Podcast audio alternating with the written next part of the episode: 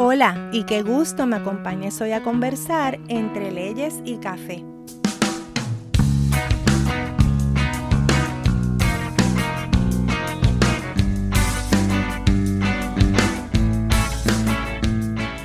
Soy la licenciada Melisa Pellicero Ortiz y te contaré sobre una gran variedad de temas legales de forma relajada y sencilla.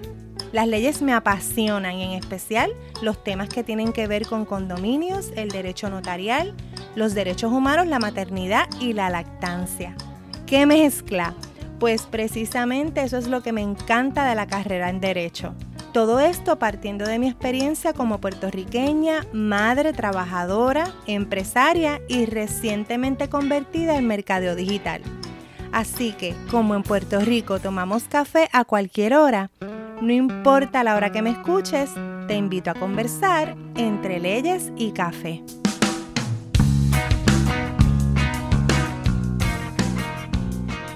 Imagino que ya se enteraron. El 18 de febrero de este año, 2021, al fin el DACO publicó el reglamento y se titula de hecho el reglamento sobre licencias, permisos y registro de agentes administradores de condominio.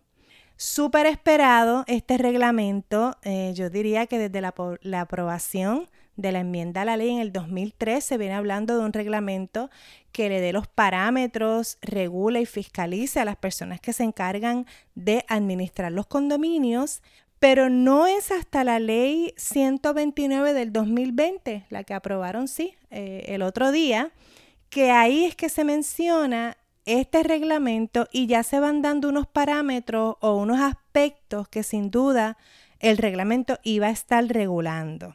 Ha creado una gran controversia. Ustedes saben que en este país nada pasa sin una controversia.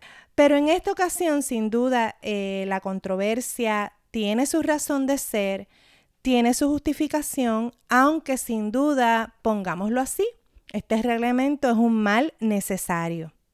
Hay una gran controversia sobre los costos que ahora van a tener que incurrir estas personas o estas corporaciones en unas pólizas bien específicas, unas pólizas de seguro. También hay cierta controversia en cuanto a los criterios de evaluación y al proceso en sí del licenciamiento. Así que hay un poco de resentimiento, lo sé, y hay un poco de malestar en algunos sectores, pero la realidad es que era justo y necesario que ya se tuviera un conjunto de normas, eh, un registro y unas consecuencias para las personas o corporaciones que no cumplen con lo establecido en sus contratos, que no cumplen con su compromiso y en ocasiones siquiera no cumplen con las normas básicas de convivencia, normas de la ley incluidas en la ley de condominios y tampoco así cumplen con la parte de los seguros que le permita a los titulares al menos recuperar algo cuando estas personas violentan sus parámetros y el contrato de mandato bajo el cual estuvieron operando. Yo pienso que parte del resentimiento y el malestar que hay con relación a la parte sobre todo de los seguros es que en Puerto Rico no tenemos una cultura de los seguros. Siempre lo vemos como un gasto como algo que no vamos a necesitar, pero no vemos su importancia hasta que lo necesitamos. Sobre todo en este tipo de trabajo, los seguros es una parte muy importante y es una garantía, es una protección para los titulares, pero también así para el administrador o la corporación. Así que eh, el aspecto de los seguros creo que va a ser el más, eh, el más difícil de manejar, al menos ahora al principio, sobre todo porque la industria de seguros está un tanto errática en sus ofrecimientos, en sus precios, en su atención al cliente.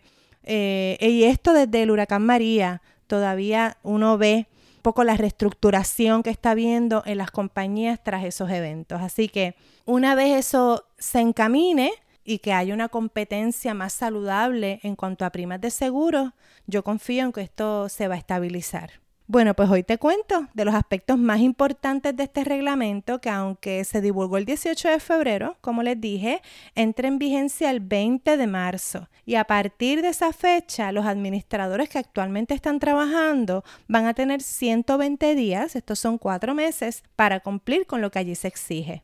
Como siempre les recuerdo, esto dependiendo del condominio con el cual estamos tratando, el tamaño, su ubicación y su complejidad de las áreas comunes, pudiera variar extraordinariamente su administración y por tanto el rol de esa persona o entidad mientras más complejo el condominio, más áreas para atender y más titulares haya, pues no hay duda de que el agente administrador o la corporación que está a cargo de ese condominio va a tener mayores retos y unas grandes responsabilidades y precisamente esto es lo que este reglamento viene a atender. Bueno, pues comencemos por definir qué es un agente administrador bajo la nueva ley de condominios. La nueva ley nos define que la agente es esta persona designada por el Consejo de Titulares para administrar la operación diaria de un condominio.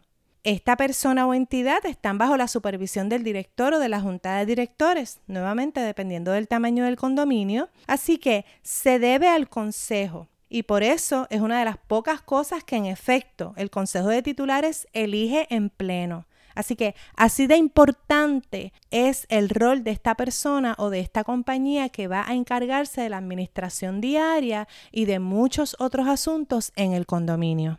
El trabajo de esta persona o entidad, sin duda, cada día es mucho más complejo, sobre todo por los retos recientes de la tecnología y pues ante la situación de la pandemia también el trabajo de los administradores se ha adquirido otras dimensiones pero en el mundo ideal, esta persona debe tener conocimientos y cierta preparación en el tema, por supuesto, de condominios y también un conocimiento en el manejo de querellas y sobre todo de servicio al cliente, porque esta es la persona que va a atender todos los asuntos o al menos casi todos los asuntos que tienen que ver con la administración y con los titulares.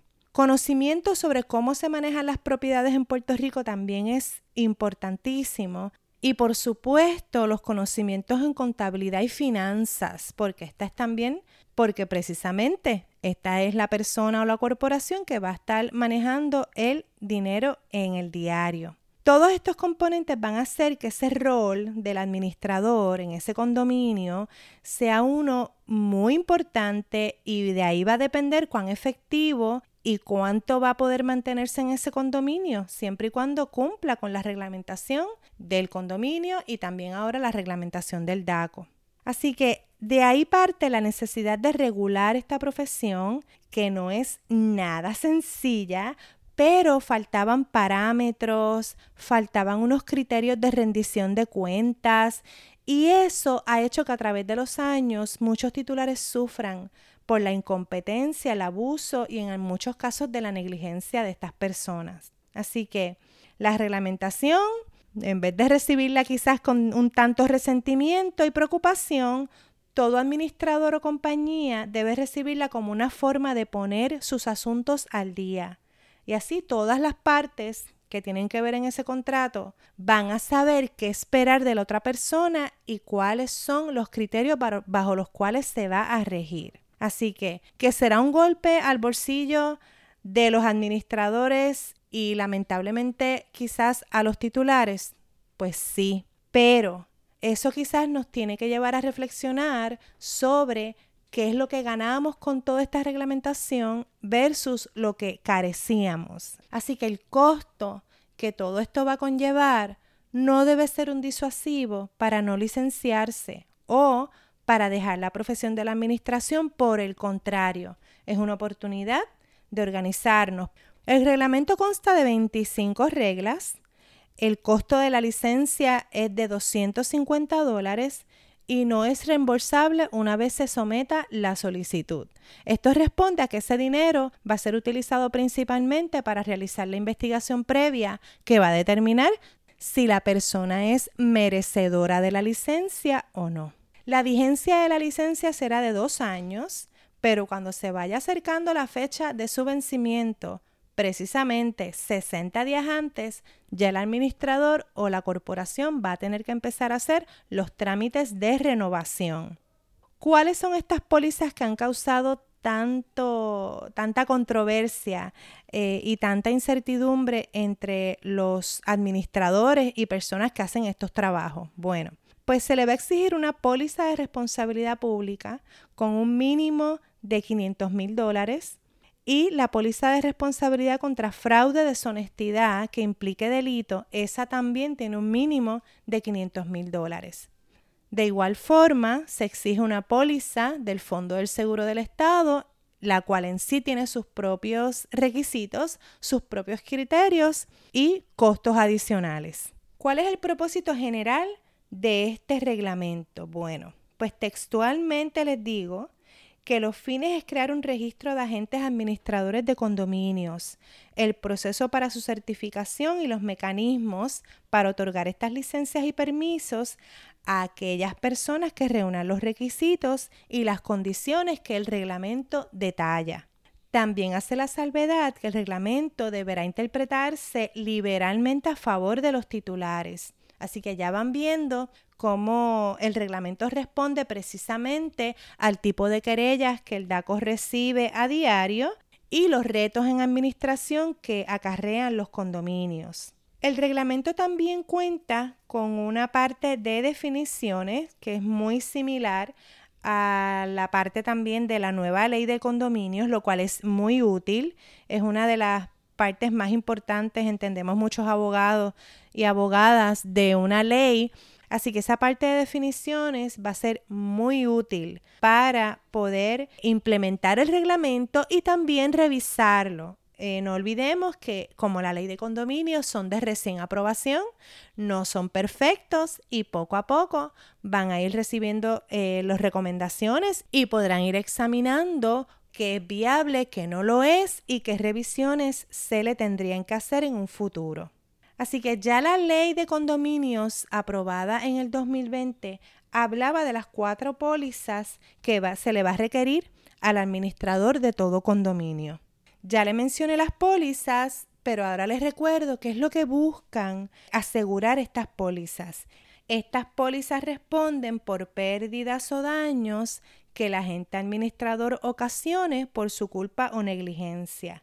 También se va a responder por cualquier accidente en el, en el desempeño de sus funciones y también cualquier tipo de deshonestidad constitutivo de delito o fraude.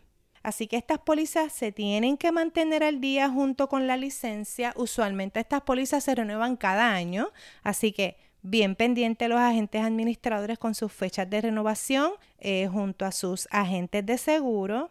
Las pólizas se van a mantener vigentes 60 días luego de que expiren o el agente administrador cese funciones de forma voluntaria o se le revoque la licencia. No podemos olvidar que los límites que da este reglamento son mínimos. Así que si usted se encuentra, si el DACO se encuentra con un condominio mucho más complejo, con muchos más riesgos envueltos o también eh, la compañía de seguros, se pudiera exigir que las pólizas sean de un límite mucho más alto. ¿Qué otra sección es así como un poco, digamos, incómoda para muchos? Es la investigación a la cual se refiere en la regla 8 el Departamento de Asuntos a Consumidor hará una investigación mucho antes de expedir la licencia y la realidad es que los poderes descritos en esa regla 8 son bastante amplios. Esta sección me atrevo a anticipar que será una de las primeras que va a sufrir algunas enmiendas. En la regla 9 le describe el DACO las causas para denegar estas solicitudes de licencia. Así que allí la persona va a poder ver de antemano que lo descalifica para ser un administrador de condominios. Me llamó la atención el inciso D de esa sección, donde es importante que si el administrador, el solicitante, tiene eh, dos o más querellas adjudicadas en contra del departamento en un periodo de un año, esto pudiera ser una razón para eh, no expedir la licencia. Así que importante ser diligente con las querellas o las quejas de los titulares para entonces poder resolverlas de manera consona con la ley de condominio sin quizás tener que llegar a estos foros administrativos, pero si una vez llega al foro administrativo también atenderlo de manera diligente. La regla 10 menciona las prácticas prohibidas para todo agente y me llama la atención el asunto de las finanzas. Sabemos que este es el asunto quizás más delicado y, es el medular en la administración de los condominios. Así que eh, recomendación que aquí también se atiende es nunca mezclar el dinero perteneciente con el de los condominios que usted administra. Por tanto, el agente administrador nunca debe ser un firmante en la cuenta. Todo gasto y toda solicitud de desembolso debe pasar por los miembros de la Junta que así se designen para ello. En este tema de administración, también nos llama la atención el inciso G de las prácticas prohibidas y es que este agente administrador no puede insinuar o hacerle creer al consejo de titulares que de alguna manera están ligados a alguna agencia de orden. O sea, no puede hacer falsas representaciones. Así que ojo con el uso de logos y asuntos de insignia que de alguna manera puedan eh, malinterpretarse de que esta persona tiene algún vínculo o que está avalada por alguna entidad o agencia de orden público. Algunos agentes administradores se encargan de la contabilidad y otros no. Así que en la regla 12 le aplica a los que sí se encargan de la contabilidad.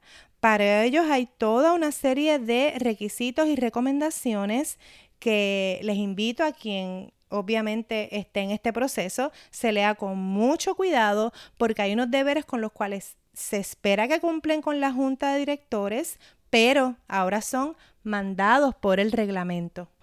Uno de los aspectos más prometedores de este reglamento es que ya al fin vamos a poder tener un registro de personas que hacen estos trabajos. Esto tiene un sinnúmero de beneficios. Los consejos de titulares a través de sus juntas que estén buscando administradores de condominio van a poder tener un lugar donde ir y poder ver si están licenciados, qué tipo de corporación es y por supuesto que tengan toda su documentación al día y el asunto de las querellas. Así que eso es un aspecto nuevamente que protege a los titulares, que al final no olviden que la ley de condominios y DACO está precisamente para proteger los derechos de los titulares pudiéramos tener nuestras reservas en cuanto a la fiscalización en nuestro país. Pero no podemos olvidar la importancia de la regulación, el licenciamiento y la rendición de cuentas. Sabemos y conocemos de primera mano el buen trabajo que realizan muchas compañías y personas que administran condominios. Y les soy honesta, mi experiencia siempre ha sido excelente. Pero sin duda, faltaba este registro y este lugar donde los titulares pudieran recopilar información, los agentes administradores también pudieran tener claro qué es lo que deben tener y qué les hace aptos para administrar un condominio. Y también el Estado, al igual que los condominios, tener un foro y una legislación concreta y específica al momento de pedir cuentas a los agentes administradores que no realizan bien su trabajo. Así que en el balance de los pros y los contras, este reglamento es uno muy bienvenido.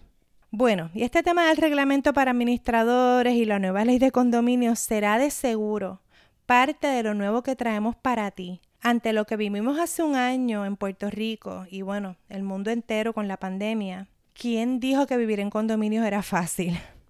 Así que a la hora de comprar un apartamento con esta ilusión de un nuevo hogar, y pues el acceso a las chulerías de un condominio, pocas veces reflexionamos en la convivencia dentro de estos espacios comunes.